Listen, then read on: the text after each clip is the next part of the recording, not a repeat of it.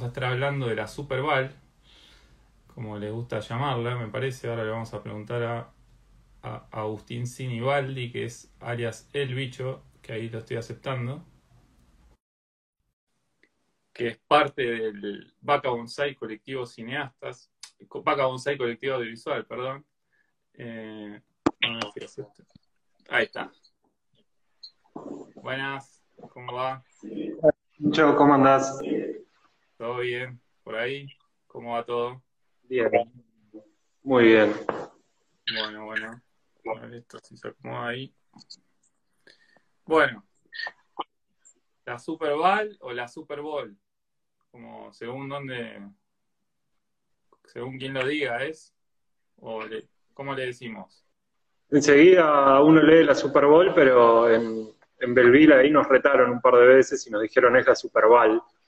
Así que bueno, le llamamos la Super Bowl porque los belvilenses así lo han dictaminado. Bien, bien, bien. Sí, sí, lo dicen en la película. Eh, bueno, voy a arrancar, eh, obviamente, eh, ¿qué se siente estrenando una, una película que, que le llevó un montón de años hacer? y les toca estrenar en, en, el medio de una pandemia, cuarentena, etcétera, y con un estreno online. Nada, para arrancar quería preguntarte eso. Bueno, eh, la verdad que uno siempre cuando hace una película espera estrenar en cine y estar en la sala hay algo también que pasa y que, y que nos fuimos dando cuenta, fue que, bueno, uno también edita la película, hace la postproducción de imagen y de sonido para que se vean determinadas condiciones y que eso no suceda es como un poco decir, este, bueno, tanto trabajo este, para que finalmente se vea en un dispositivo, por ahí en un teléfono, en una compu y, y todo ese trabajo tan fino que se hizo se pierde pero bueno, o sea, en un principio, inclusive, a, principio de año estábamos con las gestiones para ver cuándo iba a ser el estreno, en qué salas y como todo este asunto, cuando sucedió, pasaron cosas.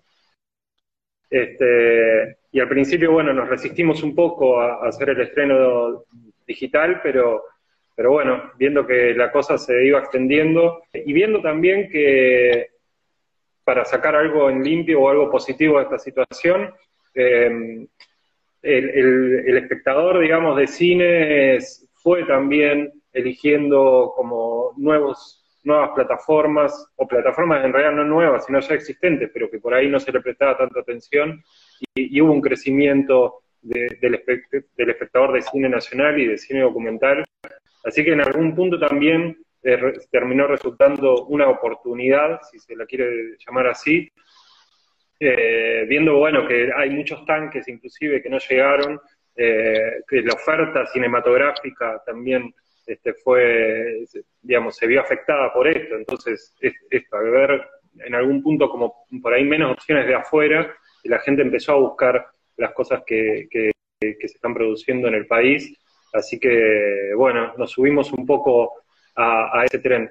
Y también la falta de fútbol, en nuestro caso específico, al ser una película vinculada al fútbol, este, también este, vino a ser un poco porque el futbolero está en, la segunda división de Alemania. Entonces venimos un poco también a, a, la falta de novedades futboleras en el país. Así que bueno, un poco de oportunidad hubo, obviamente nos quedó como dar estrenar en alguna sala, esperamos que en algún momento esa oportunidad se pueda dar, pero bueno, este, surfeando la pandemia. Bien. Bueno, ahora yendo a la, película y quizá para brevemente hacer un pequeño resumen. Eh, nada, acá en, Argentina tenemos inventos muy conocidos, eh, quizá los más conocidos, no sé, son la virome, el dulce de leche, el colectivo. Eh, pero hay un invento, eh, o, dos, como se explica mejor en la película, eh, que no, no es muy conocido, a pesar de que este es un país muy futbolero, y de eso trata la película. Y quería contarme, quería que me cuentes brevemente de, qué, de qué va la peli para los que no la vieron y para invitar a que la vean, digamos.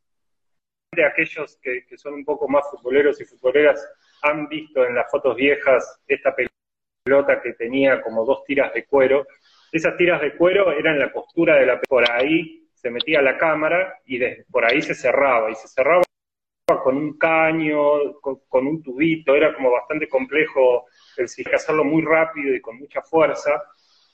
Entonces ya el asunto de inflar la pelota ya era como cierta dificultad, cerrar la pelota era una dificultad, y después jugar con esa pelota también era una dificultad porque la pelota quedaba con una especie de protuberancia que hacía que no ruede del todo bien, darle la vuelta para que esto no siga sucediendo y hacer una pelota que sea, primero que nada, segundo, bueno, que, que, se cierre mejor y que sea más, más amable para el juego.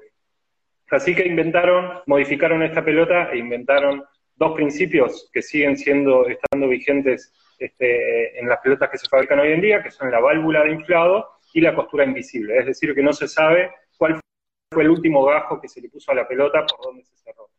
Eh, bueno, esto, como, estamos diciendo, ocurrió en Belleville en 1931, es decir, hace ya 90 años, 89 años, eh, y a partir de ese momento, esta pelota eh, determinó el estilo de pelotas con el que se iban a jugar no solo en el fútbol, sino en todos los deportes de pelota, en vóley, básquet, etcétera, este, este principio para fabricar las pelotas. Así que fue un invento revolucionario eh, del cual eh, es muy poco conocido, aún entre, entre la gente que le gusta el fútbol, tampoco es algo que se tenga demasiado presente, sino que es una historia un poco oculta, un poco olvidada, quizá porque no ha tenido los reconocimientos de las instituciones oficiales, quizá porque ocurrió en el interior de la Argentina, si esta pelota se hubiese fabricado en, en Almagro, en Villa Crespo, quizá hubiese sido diferente la historia, pero bueno, tenemos el porteñocentrismo, digamos, de este país muchas veces determina este, el, derrotero de las historias. Esa ciudad, sobre todo por el surgimiento de las fábricas de pelotas que, empiezan a surgir a partir de este invento, eh, que tuvieron un auge en los años 40, 50, 60, en el cual era una de las principales actividades económicas de la ciudad y de alrededores. Y bueno, ¿y qué fue pasando con todo eso y qué es lo que queda hoy? ¿Y cómo se constituye ese vínculo y esa identidad tan fuerte alrededor de la pelota. Un poco como a grandes rasgos y sin spoilear demasiado, por ahí va este, la Superval. Eh, bueno, la pregunta obvia, después de, comentar esto, es cómo les llega a ustedes esto, esta, esto que estaba pasando en, en, Belleville, o esto que pasó hace un montón de años, cómo llega a ustedes y por qué el interés de contar esta historia. Bueno, la, historia porque uno de los miembros de, de Vaca Bonsai tiene familia en Morrison, que es un pueblito muy cercano a Belleville, es como el, Gran Belleville. Eh, y, bueno, siempre en, las productoras independientes de, la ciudad de Buenos Aires y también del país, siempre estamos como barajando historias, tirando ideas, y bueno, algunas este, se, se, encaminan, otras negan. Pero bueno, en esta enseguida, como nos llamó la atención, básicamente esto que contábamos, una historia tan importante y tan poco difundida, tan poco conocida. Así que bueno, como teníamos cierta facilidad, teniendo una casa donde parar ahí muy cerquita de, de Belleville, dijimos, bueno, vamos a, investigar, vamos a charlar con la gente, vamos a ver de qué se trata un poco esto. Así que nos subimos a un auto, les cinco, y, este, y nos fuimos para allá, a ver, eh, y lo que, lo que nos encontramos fue con, muchas ganas de contar esta historia, la verdad. Este, como que enseguida todos con los que hablábamos nos abrían las puertas, nos contaban su, nos, este, nos abrieron sus archivos personales. Uno de los principales, digamos, que nos impulsó a, hacer la película fue uno, uno de los nietos de Calo Polo, creo que nos los encontramos la primera noche que estuvimos allá o algo así, y cayó con una bolsa llena de fotos de diarios, con pelotas, con un inflador, con un montón de cosas que, él, digamos, él, él en poco como ser el, responsable de poder organizar esta historia, catalogar el material que hay y todo eso, entonces él como tiene todo encima y lo lleva de tratando de difundir esta historia, Así que bueno, cuando nos encontramos con todo eso y que existía todo ese material y estos personajes, dijimos, bueno, evidentemente acá hay algo este, que está bueno, que, se están abriendo las para contarlo. Así que bueno, un poco con, ese primer viaje de investigación, este, volvimos y, escribimos el guion. Y viendo además que no había muchas cosas hechas, la verdad, este, en casi ningún formato, algunas notas periodísticas, alguna nota para algún canal de televisión. Hay un libro este, que se llama El Belville al Mundo, que cuenta y organiza bastante, digamos, todo lo que fue el invento y la fabricación de las pelotas. Es un libro belvilense, digamos, con una tirada muy limitada y que no, no tuvo como gran repercusión. Y creo que por ahí una de las pocas este, referencias más claras que, yo me había encontrado es un librito de Eduardo Galeano que se llama Fútbol a Sol y Sombra, donde hay una crónica donde se menciona, digamos, la Superval y el invento. Así que es conocida, súper interesante y donde se nos abren las puertas. Este... Además de, contarle la historia de, la Super Bowl, que, está bueno que, vean la película, no, contarla hoy acá.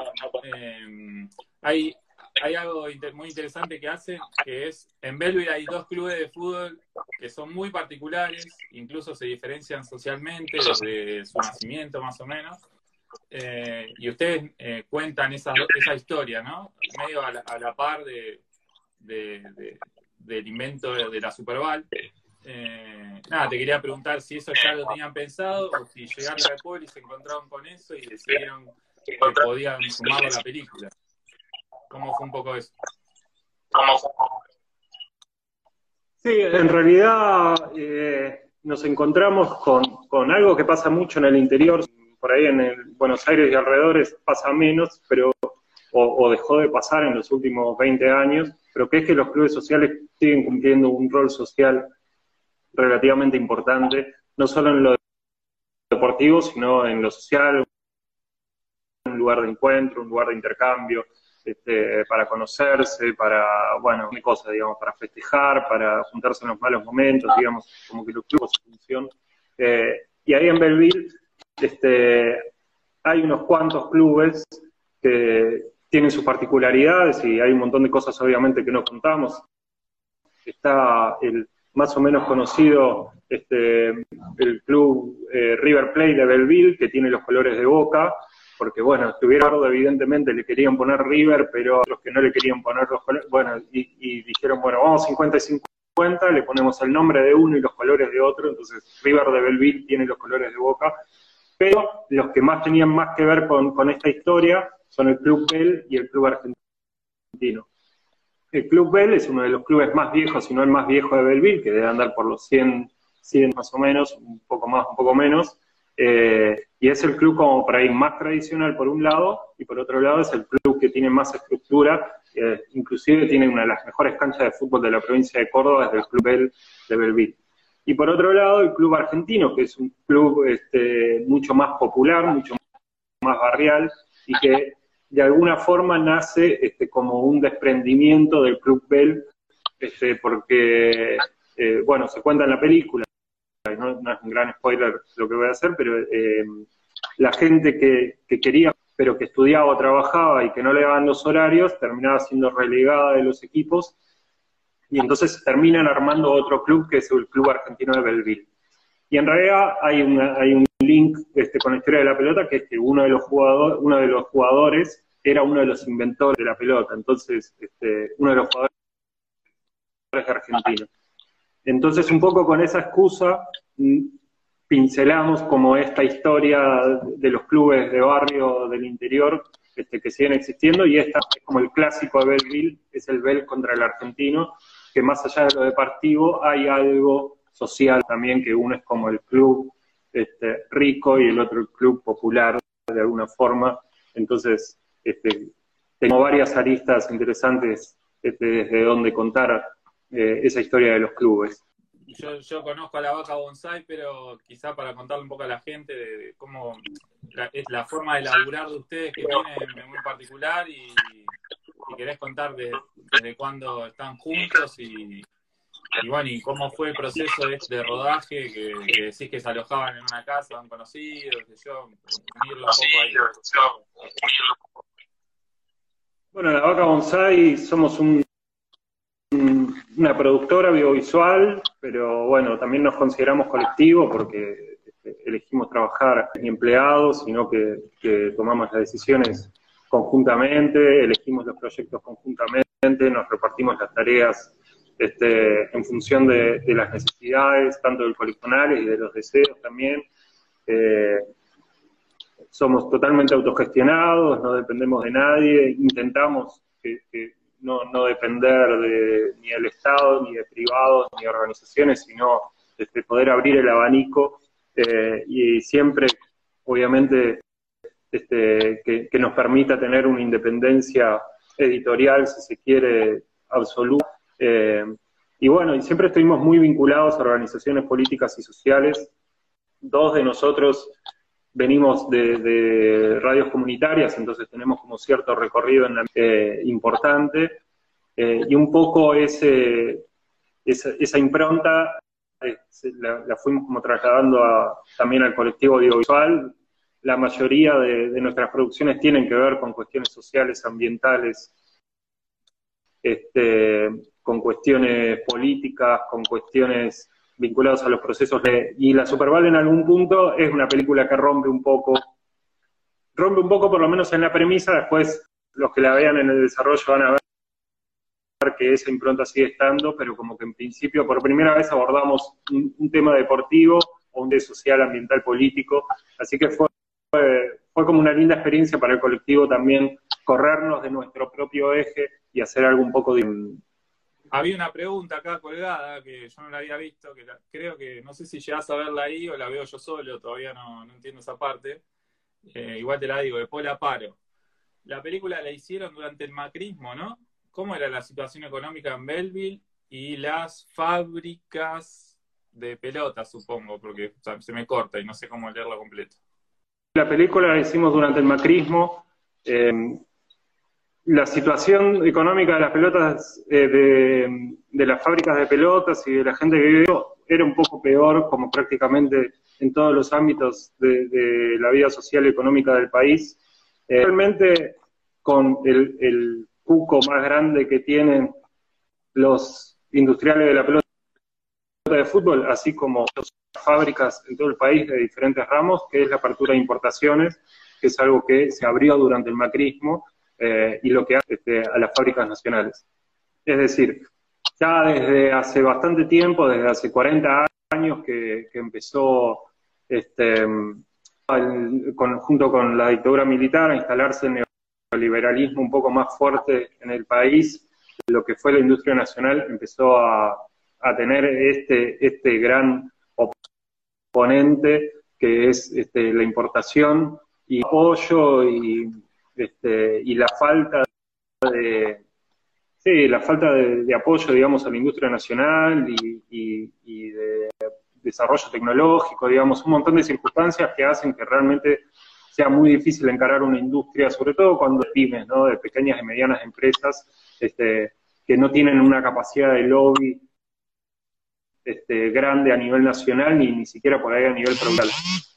Eh, eh, desde ese momento, digamos, desde, la dictadura y de esta apertura al neoliberalismo, eh, fue fluctuando, pero siempre, siempre una curva descendente, la situación de las fábricas, con algunos momentos un poco mejores, un poco peores. Bueno, y el macrismo es un punto, obviamente, donde fueron gol fábricas. Bueno, entonces decíamos que la fabricación de pelotas durante el macrismo fue, fue golpeada, este, sobre todo por esto de apertura de importaciones, así que bueno, esperamos, inclusive hubo un hecho muy particular que fue que IPF en un momento compró un montón de pelotas para, para regalarlas, digamos, con una promoción a los que cargan nafta y eran por, eh, pelotas importadas del sudeste asiático. Entonces, decís, hay una pelota de fabricación nacional, hay una industria más o menos desarrollada, pero hay una industria de pelotas. Esa industria de pelotas no se usa en ninguna de las ligas, en la única liga que se usa de manera oficial es la Liga del Vilense, pero después no se usa ni siquiera, no digamos en primera división, pero en los torneos este, argentinos, en los torneos federales, digamos, se podría usar una pelota este, de fabricación y no se usa, se fabrica se usa una extranjera. Y encima tenemos a IPF, que es una de las empresas más importantes de capital nacional del país, recordemos tiene el 51% de las acciones, y a la hora de comprar pelotas, elige comprar pelotas en el exterior. Y eso fue un golpazo para los fabricantes belvilense, no solo económico, sino también, digamos, político, ¿no? Porque vos decís, este, un gobierno que, que ni siquiera nos ayuda, digamos, desde que nos compre pelotas, no digamos con, con, con apoyo, con control de importaciones, con desarrollo tecnológico, sino que ni siquiera nos compra pelotas a nosotros mismos, digamos, para, para regalárselas a los que van a cargar nafta. Entonces era como ya un nivel de, prácticamente de desprecio este, muy grande. Sí, sí, la parte que hablan de, la AFA, de Grandona, todo eso es, es terrible y lo, peor es que sigue pasando, digamos, como no, no es que en esa época fue así, no, todavía no, no, aceptan, bueno, no, no, sé si tirar el dato, pero que la película que en la que juegan en, la, en el fútbol argentino no, no es argentina y eso es tremendo. Podría hacerlo, podría eh, mover una industria que podría ser de Belleville, pero se podría abrir a otros pueblos, a otros lugares, ¿no? También. Eso es tremendo. Bueno, y te quería preguntar eh, otra parte importante, como para ir eh, cerrando, que el, tiempo apremia. la parte, otra parte importante de la película es las cocedoras, ¿no? Como de la película y de todo este proceso de, de, la, del quehacer de una, de una pelota, ¿no? De cómo se fabrica una pelota, en, este caso este tipo de pelota, ¿no? Que, es muy artesanal, como se dice. En un momento dicen que el, 80% de la, de la pelota es artesanal, ¿no? Es increíble. Y bueno, las cocedoras, si, si nos puedes contar un poquito de eso, como para, eh, más allá de lo que cuenta la película, contar un poco más de, de ellas, ¿no? El último eslabón son las cocedoras, que ni siquiera son de dependencia para las fábricas. Digamos, las fábricas con todas las complejidades que tienen, con todas las dificultades, este, digamos, tercerizan el trabajo de cocido, el, gran porcentaje de trabajo de la pelota eh, y el momento fundamental y que la determina como pelota artesanal. O sea, realmente el proceso industrial es muy poco, solo algunas fábricas tienen algunas cuestiones industriales, pero es de horas. Que como decíamos, son trabajadoras tercerizadas, o sea que no tienen relación de dependencia. Cuando nos encontramos con esa realidad, nos pareció que era también algo este, fundamental en esta historia, eh, que representa muy bien cómo es esa relación que se establece primero internamente en Belleville y otro poco todo esto que venimos diciendo este, de cómo se maneja la industria nacional en el país y dónde, quién es el depositario, quién es el que le pone realmente el cuerpo a poca industria nacional que hay. Son las mujeres, son eh, las mujeres de barrios marginales y populares, este, y, bueno, y su cuerpo es el que sufre las consecuencias de la desidia y la falta de decisiones políticas. Así que bueno, este, fue para nosotros un, buen punto de llegada, un buen cierre, pero bueno, que sea un cierre también lo que más puede a permitir abrir debates, abrir discusiones, eh, y, bueno, esto, ¿no? Como, como todo, eh, apuntamos a que sirva para reflexionar y tratar de construir una sociedad un poco más justa, un poco mejor, un poco más inclusiva. Bueno, Dale, muchas gracias y le damos la palabra a Mili. Hola Mili. Hola Martín, ¿cómo estás? ¿Cómo va? Nos estamos peleando Bien. la internet. Sí, tremendo. Ahí la leía Ari también decir servicio esencial. Yo creo que es una venganza. bueno, espero que tengamos mejor suerte nosotros. Esperamos. Bueno, eh, bueno, productora de película dentro de un grupo particular, de, un colectivo, ¿no? Que no sé si fuiste completamente productora y te quería preguntar un poco de eso. O si hacían un poco de todo, ¿cómo es? No, un poco, em, los chicos vienen trabajando, ellos, el, núcleo duro de la vaca, digamos, son cuatro, y mm, eh, yo vengo a trabajar, o sea, a incorporarme en algunos proyectos en el que realmente se necesita por ahí una, una producción más eh, formal, si se quiere decir de esa manera. Entonces sí, como mi rol, eh, más allá que siempre todas las decisiones son consensuadas y asamblearias, te diría, eh, sí, como mi rol vino a ser eh, casi, exclusivo el de la producción, más allá que, bueno, viste que en el cine independiente documental la producción es hacer un montón de cosas, digo, de, todo, pero no, no, no, no me metí, no me involucré en, muchos otros roles en realidad. Eh, así que es un poco vine a, a, como poner un poco de estructura, digamos, si bien, como te digo, todo siempre es consensuado, pero bueno, hubieron por ahí roles un poco más eh, de la industria, si se quiere, eh, pero sí, solamente cumplí el rol de productora. Ahí entró Laura Bate, que supongo que es familiar tuyo, no sé. Mi hermana. Hola, bebé, te quiero. Eh, bueno, te quería preguntar un poco de eso. Esto es un documental de vía digital que le, solemos llamar Quinta Vía, ¿no? Me parece que sí, ¿no? Sí. sí, sí, es un documental digital. ¿Cómo fue ese proceso? ¿Cuánto tiempo le llevó? Y bueno, y hacer un documental de vía digital de bajo presupuesto, ¿cómo fue un poco eso? Bueno, hacer un documental de bajo presupuesto siempre es difícil. Eh, llevó mucho tiempo, pero también un poco por los tiempos del instituto, por supuesto, y también un poco nuestros tiempos. Eh, la burocracia siempre se come, se come meses y esperar las cuotas se come aún más meses y más en la gestión anterior, eh, que siempre si se podían demorar un poquito más se demoraban. Pero bueno, también nosotros, nosotros tuvimos nuestros tiempos eh, y en total fueron unos cuatro o cinco años. Lo presentamos en el 2015 al documental y bueno, recién lo estamos estrenando este año. Si bien tuvimos un preestreno en Belville el año pasado, en diciembre, eh, casi terminando el 2019, pero, pero bueno, sí fueron cuatro años en, en total, cuatro o cinco años en total. Eh, fue toda una experiencia porque también era una experiencia para la vaca, eh, también obviamente siempre es una experiencia para una, eh, pero, pero estuvo bien. La plata nunca alcanza, obviamente nosotras no vimos ni un peso de todo eso y se lo llevó toda la producción. También nos facilitaron muchas cosas, teníamos donde eh, quedarnos allá, que es la casa de, un familiar de, un compañero de la vaca, de, la madre y el padre.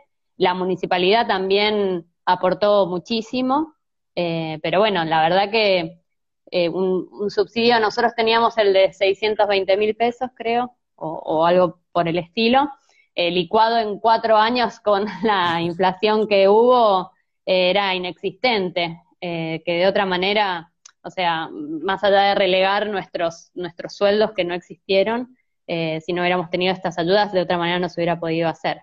Pero, pero bueno, igual siempre celebro que estén estas vías con, con oportunidad para que todos podamos hacer nuestras películas. Sí, seguro. Eh, bueno, un poco te quería preguntar de eso, del laburo en, en Belleville, eh, y cómo, cómo fueron recibidos para filmar la película. ¿Abrían todas las puertas como, como es que parece, digamos, o cómo, fue un poco eso? Sí, la verdad que es un poco, fue así. Eh, había mucha buena predisposición eh, de casi todos, de, abrirnos las puertas, contarnos sus historias, eh, ayudarnos en todo lo que podían. Por ahí sí nos pasó que había gente que no quería hablar o nosotros solo pudimos recabar la, historia desde uno de los nietos, pero por ahí familiares de otros de los inventores fue mucho más difícil y no pudimos acceder a eso porque no estaban interesados ya en la historia o en el invento, porque por ahí eh, les genera algo que no está bueno, no sé, entonces, pero mm, eran como motivos muy personales, no era como nada en contra de ni de la película ni, ni de la historia en sí, pero en general sí, la verdad que fue una predisposición absoluta que tuvimos de toda la gente, de toda la gente que sale en la peli y un montón de gente que filmamos y no sale en la peli, que, estuvieron ahí para lo que necesitábamos. Así que sí fue en ese sentido una experiencia súper linda. Aparte, eh, como siempre, está buenísimo filmar en otro lugar que no sea ciudad autónoma, que esto es un caos y ahí era como eh, mucho más placentero, los tiempos que nos podíamos tomar, las distancias. Eh, como era todo muchísimo más ameno y amigable. Así que sí, es si se pudo transmitir eso en la película está buenísimo porque fue realmente así. Sí, sí, se transmitió con los Sincer, que ahora vamos a hablar con Danilo. Ahí, tranquilo, se, se paraba una esquina y pasaba una motito, no sé. Sí, sí, de hecho muchas veces hacíamos siesta porque era como sabíamos que era un horario que no podíamos casi molestar a nadie, así que tuvimos el privilegio de estar filmando y, hacer siesta también, o sea que fue espectacular. bueno, una, te quería preguntar, en, la película aparece Mario Kempes y supongo que vos como productora tuviste, era, fue un desafío, era en esta película en particular, él es belvilense y jugó el Mundial de 78, que se supone que tendrían que haberlo jugado con esta pelota, que era Argentina, etcétera. Y era como una sí, difícil. ¿Y cómo, cómo fue conseguir esa entrevista? Y bueno, un poco eso. Eh, mira, sí, obviamente era eh, el personaje que necesitábamos llegar, aunque sea tener los cinco minutos. Eh, de hecho, creo que vos viniste a filmar ese reportaje, así que muchas gracias por eso. Me tocó. Em, Sí, te tocó, claro, quedó que Dana estaba de viaje, así que bueno, muchísimas gracias. Eh, sí, también, de nuevo nos ayudaron la gente de Belville, él es eh, como muy amiguero, digamos, y está muy unido, tiene mucha raíz ahí en Belville y siempre que viaja a la Argentina va y sigue teniendo sus amigos eh, de la infancia o desde hasta que se fue de, de ahí, digo, su madre vive ahí, hablamos con la madre, le dijimos que lo queríamos entrevistar y después también una de las personas, eh, Vicky, que nos, que nos ayudó con algunos contactos, su padre es muy amigo de él y también le habló de nosotros, eh, de, nosotros y de mí. y, eh, y, bueno, ahí pudimos conseguir el, contacto y la verdad que nos, nos recibió básicamente por, por todas estas voces que le llegaron de, de Belville, de que nos recibiera, que nos diera tiempo, que y bueno, justo llegamos a, él estaba presentando un libro, su, último libro, y viajó a la Argentina y, y lo, medio que lo fuimos persiguiendo, nos decía, bueno, puedo por ahí cinco minutos acá y acá, y bueno, y al final pudimos concretar eh, una entrevista muy corta, pero la verdad que él fue como muy generoso en ese sentido. Pero bueno, de nuevo fue con ayuda de la gente de, de, Belleville que, que nos recibió, porque de alguna otra manera, digo, por ahí no lo hace por falta de tiempo, porque no nos conoce. Eh, así que sí, bueno, fue, fue importante ese momento y estaba bueno tener la voz de él. Sí, sí, buenísimo. No, aparte de lo que dice, estaba suma a full. Sí, claro, bueno, eso no lo sabíamos. lo que dijo, no sabíamos que iba a decir eso. Eh, nosotros íbamos más por ahí eh, para que nos cuente, porque está en, en, la historia está la anécdota de, de, bueno, lo del Mundial 78, que fueron, eh, a ver si se podía jugar con esa pelota, no se jugó, después él vuelve como héroe del Mundial. Bueno, estaba esa anécdota, entonces era bueno mínimo que nos cuente su vivencia de esa anécdota y lo que significa para él la pelota siendo belvilense. Bueno, después lo que dice eh, le sumó muchísimo más, pero la verdad que no lo sabíamos. Eh, pero me alegro que lo haya dicho. Sí, sí, sí. Bueno, para para cerrar y pasarle la palabra a Danilo, te quería preguntar, que un poco lo dijiste, que se proyectó en Belleville a fin de año, ¿no? ¿Cómo fue esa proyección? Sí. Eh, ¿Cómo la recibió la gente de ahí? Bueno, para nosotras era lo, más importante, en, cierta forma, era poder mostrársela a la gente de Belleville, que había sido parte de la película. Eh, eso era como una premisa que teníamos y bueno, apenas la terminamos y apenas tuvimos la aprobación y sabíamos que esa iba a ser la, película que íbamos a, mostrar, eh, organizamos con un cineclub, el Coliseo, el núcleo. Eh, como verás, siempre lo organizamos de la misma manera con cineclub y esas cosas. y ellos también fueron como súper generosos y, y pudimos proyectarla allá en Belleville la verdad que no te voy a mentir, teníamos mucho miedo, porque mm, es como que, perdón, sentimos que cada uno, cada una que había sido parte de la peli, se imaginaba una peli distinta o su propia película, o vaya a saber qué pensaba de lo que iba a resultar, hasta la misma municipalidad que nos había aportado tanto, digo, por ahí pensaba que era una película mucho más panfletaria o, y bueno, termina teniendo otro tinte. Entonces, eh, en cierta forma, estábamos muy contentos y contentas de estar ahí proyectándola. Teníamos un poco de miedo también de la recepción, porque es esto, como que cada persona se hace su propia peli y a veces puede gustar o no, o puede colmar las expectativas o no.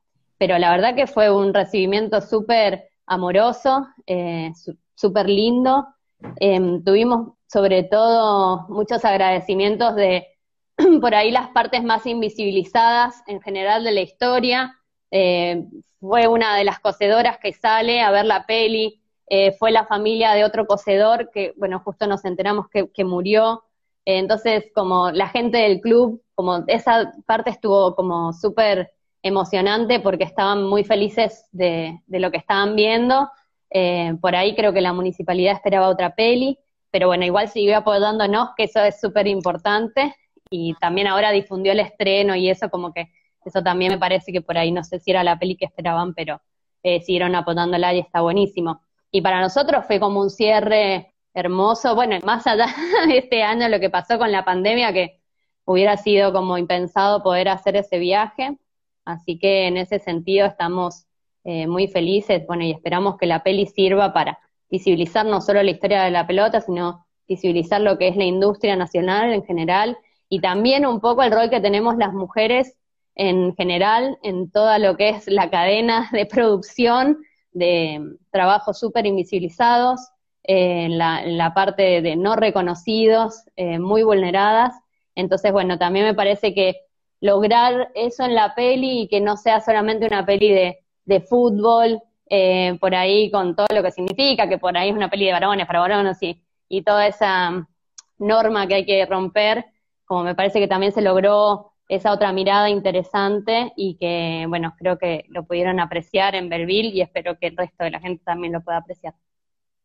Sí, sí, yo creo No se cortó, ¿no? Estoy muy contenta, creo que no tuvimos problemas. Espectacular.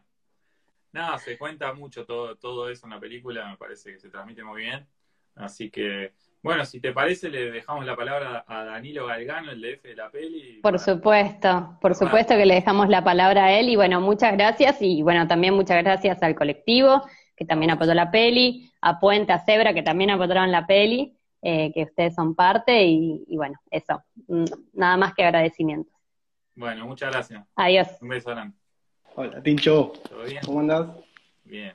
Muy bien, ¿vos? Bien, bien, acá. Estamos, empezamos armando con internet y recién con Mili estuvo muy bien, así que vamos a ver ahora. Bueno, crucemos los dedos. Sí. Bueno, nada, para arrancar, eh, eh, la pregunta es con, qué cámara y con qué lente laburar, un poco eso, la pregunta más técnica. Bien, bueno, antes que nada agradecerte al colectivo, a vos Tincho, a los puentes, que nos apoyaron mucho en esta peli, así que bueno, eso primero que nada.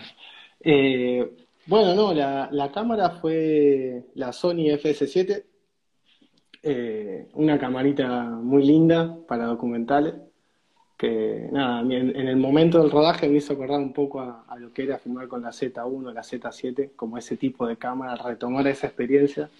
Y, me acuerdo que charlaba en su momento de esa situación y, nada, estábamos contentos la verdad con, el resultado, como una, cámara como muy, muy cómoda y muy práctica para, para ese tipo de producciones.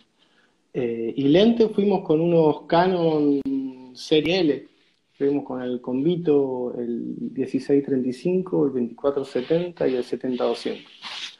En un momento hay como una pluma, ¿no? Como que se eleva, hay un saludo, una reunión ahí en el medio de la cancha y ¿Qué onda? Sí, llevamos una, pluma eh, y nada, o sea, como que hicimos un montón de, cosas con la pluma, usamos, quisimos hacer como un efecto como para seguir dándole un poco más de circularidad a la película y, que bueno, que no funcionó, la verdad. bueno, como tantas cosas, ¿no? Que a veces quedan afuera de la película. Pero bueno, sí, hay que probar. Pero bueno, eran como una especie de retratos que se le hacían a, a los cocedores y a las cocedoras. Eh, y bueno, no, no, quedaron dentro de la película. Pero bueno, hicimos como siempre que pudimos y teníamos un ratito y se justificaba, eh, metíamos algunos planos y algunos movimientos con, con la pluma. Eh, pero bueno, es una pluma muy, muy liviana, linda, cómoda, como que estuvo bueno haberla llevado.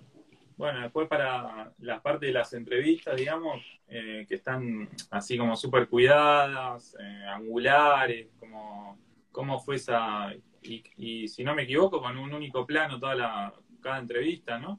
Sí. ¿Cómo, ¿Cómo fue esa decisión y esa valiente decisión? Y Esa valiente decisión. equipo, supongo. Sí. No, yo, a ver, eh, nosotros venimos muy de- del, del formato documental, eh, un poco más clipero, ¿no? Como lo que elaboramos con la vaca, eh, lo que veníamos laburando con la vaca por ahí hasta ese momento, y también como muy acostumbrados a esa cosa de, de tener el plano de apoyo para cortar y, y zafar y hacer como un poco más dinámica. Y acá me parece que el tiempo y el, clima que había en, el pueblo y en la historia de la pelota y demás, como que ameritaba un poco más otro, otro tiempo, otra atmósfera. Y por ahí algo que, nos hizo ver también después un, un poco más eh, Ale Rat eh, en, en la edición fue como, bueno, eh, escuchar esos silencios, esos tiempos que, que- que había. Y, y bueno, si bien nosotros como por, por una cosa más medio de vicio que uno tiene, después como que le quiere dar un poco más de ritmo a la película, estaba eso, que estaba ese plano único, eh, escuchando a, a cada uno de, de los entrevistados. Y, y bueno, eso, me parece que- que- que apoyaba un poco ese, ese clima y ese ambiente. Eh, y también me parece que te da como esa cosa para, para elaborar un poco más fotográficamente ese plano y, tomarse un poco más de tiempo en la pre. Eh, parece que tiene más que ver con, con eso, ¿no? Con, con el tiempo que uno le dedica un poco a, a esa situación, tanto fotográficamente como con el tiempo para hablar y escuchar a la otra persona. Creo que tiene que ver con eso.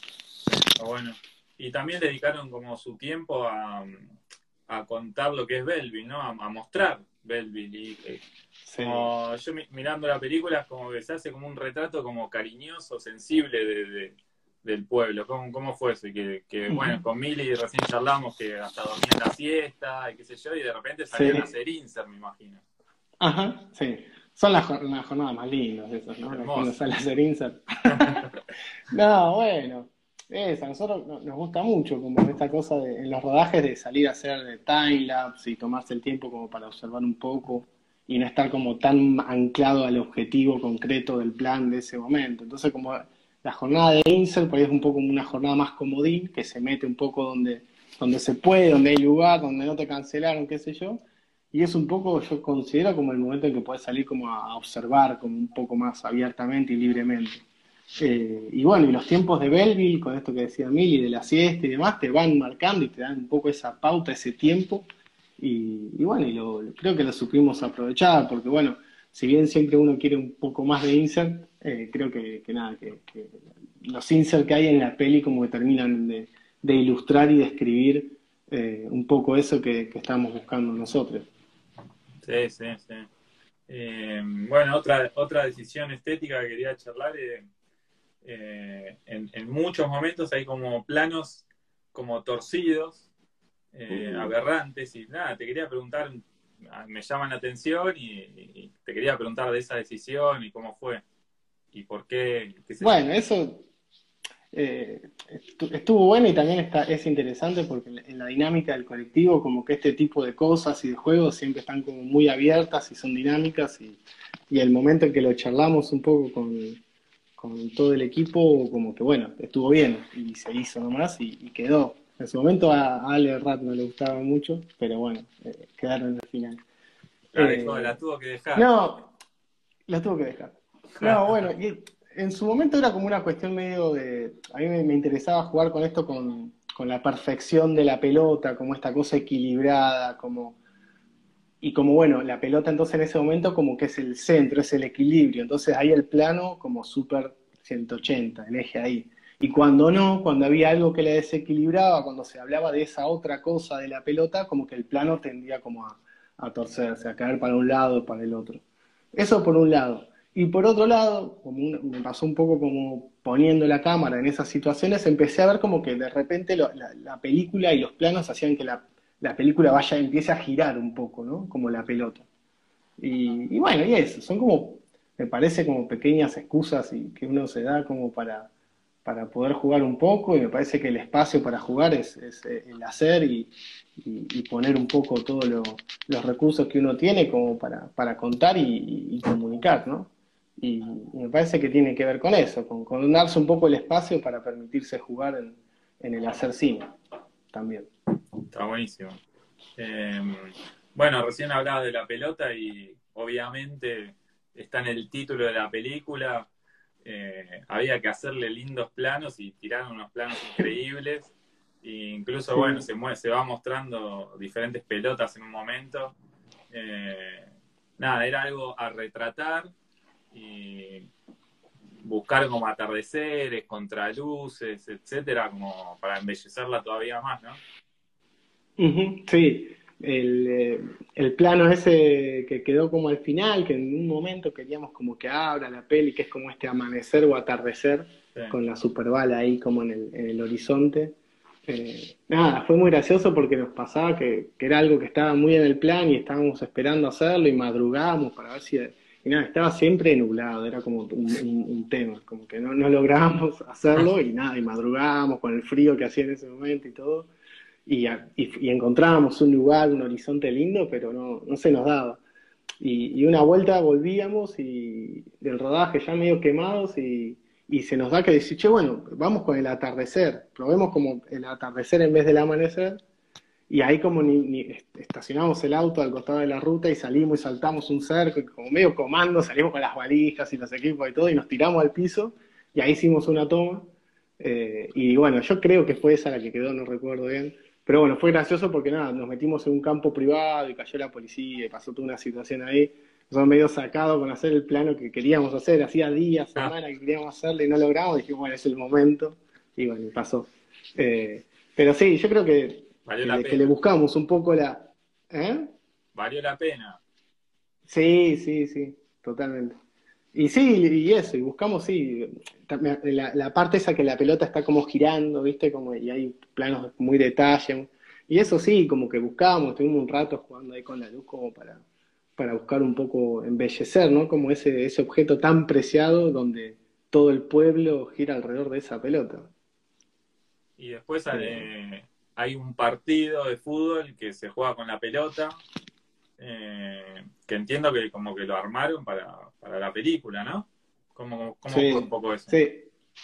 No, es, es, lindo porque es un lo que tratamos de hacer y generamos, y me parece que terminó pasando, eh, fue como esta cosa de, generar ese partido de fútbol en el que se, se, usó por primera vez la pelota, que eran entre estos dos equipos, eh, el Bell y Argentino y esos dos equipos como que no se encontraron por mucho tiempo. Entonces nosotros como que inventamos una situación, un partido que no se da en el pueblo y, lo medio que se, se, dio como una convocatoria así medio de, ficción, no es que estaban en el torneo ese, ese, partido, no es que fuimos a documentar, sino que bueno, lo tuvimos que medio eh, inventar.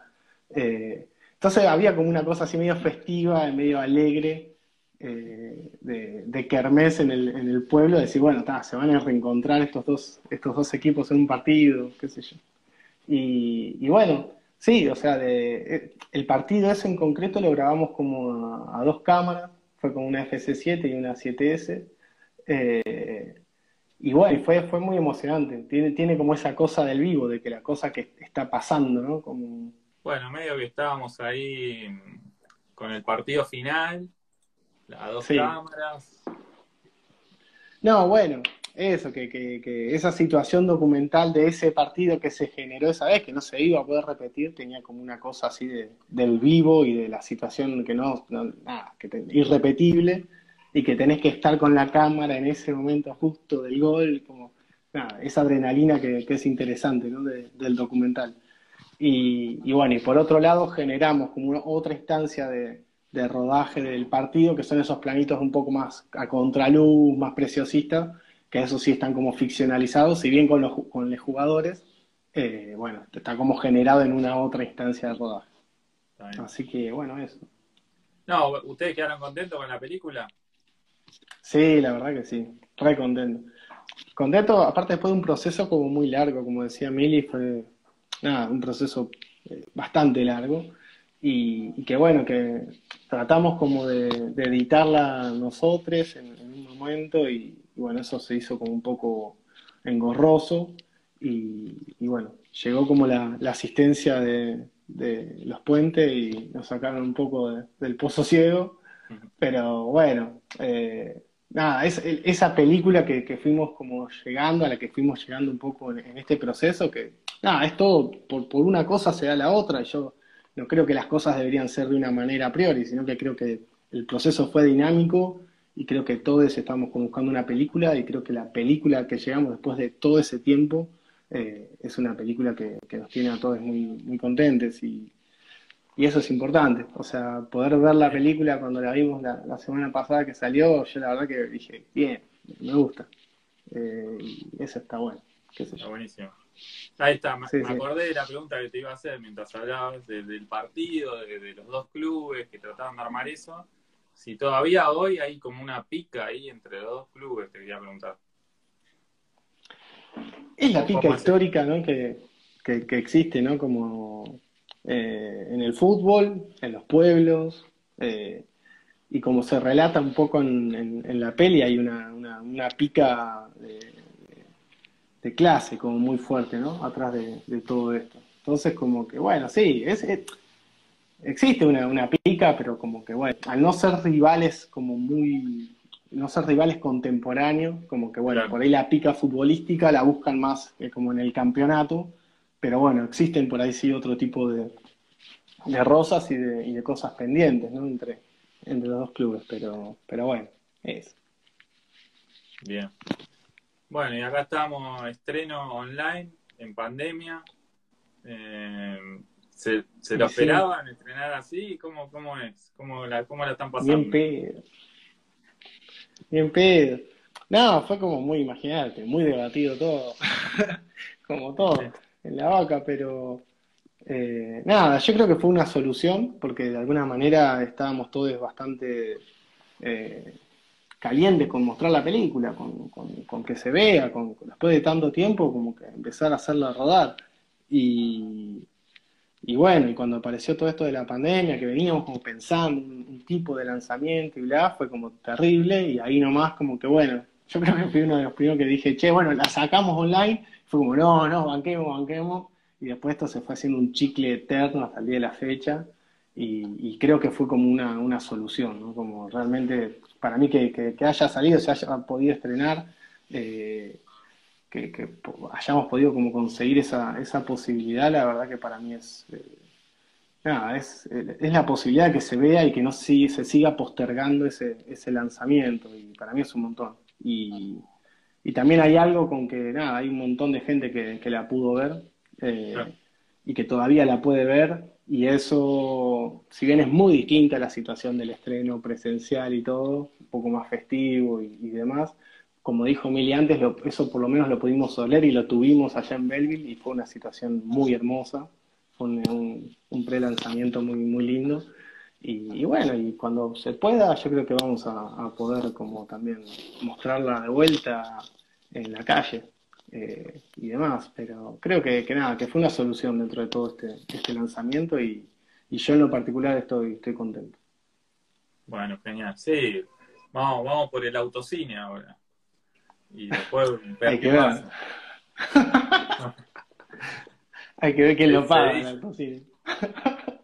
bueno, no sé si querés cerrar de alguna forma y, no, agradecerte. Eso, Tincho, agradecerte a vos un montón, a, Paul también ahí que nos puso en contacto para, para poder tener esta, esta posibilidad de, hablar un poco eh, y contarte la película y difundirla un poco más. Eh, y bueno, y siempre un poco a, a todos, a, toda la, gente allá de Belleville, agradecer muchísimo a nuestras familias y, a los puentes, ¿no? que, nos dieron una mano muy, muy importante en la previa y en la post. ¿No? Así que eso siempre agradecido. Te mando un abrazo a todos. La semana que viene, memoria fotográfica de Pablo Pintor, producida por nuestra compañera del colectivo de cineastas, Mayra Botero. Un abrazo a todos y nos vemos.